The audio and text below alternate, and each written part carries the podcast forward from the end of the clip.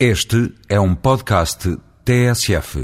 A escalada do preço do barril de petróleo tem justificado o aumento do preço dos combustíveis, que esta semana atingiu mais um valor histórico. Se, por um lado, o elevado aumento dos cereais está a pôr em risco a vida de milhões de pessoas, o aumento do preço do gasóleo está a afetar as diversas atividades económicas e o custo de vida. Durante os últimos quatro anos, o preço do gasóleo sofreu um aumento de 90%.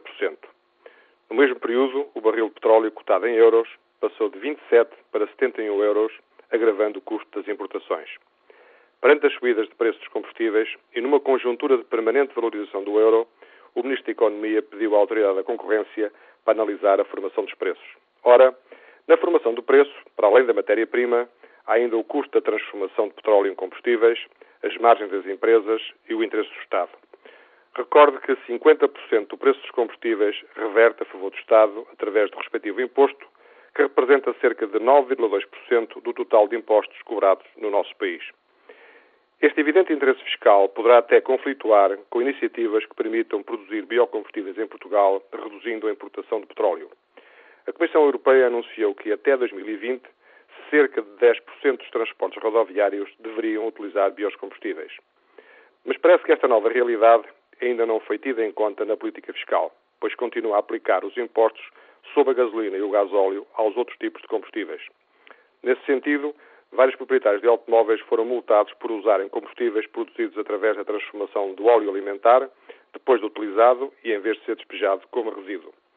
Também a Junta de Freguesia da Iriceira foi multada em 7 mil euros por utilizar em carros de recolha de lixo biocombustível produzido a partir de óleo alimentar.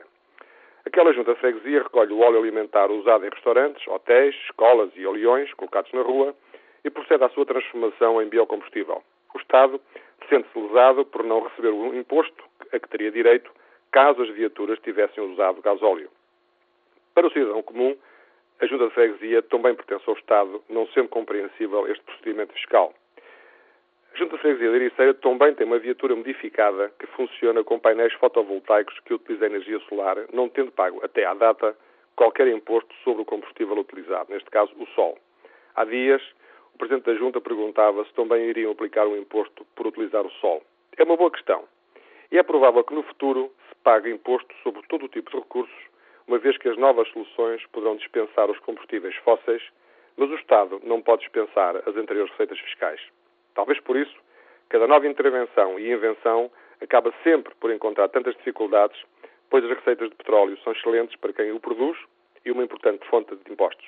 Afinal, já não sabemos quem é que ganha mais com o petróleo, se o produtor, a empresa que o transforma, o distribuidor ou o Estado.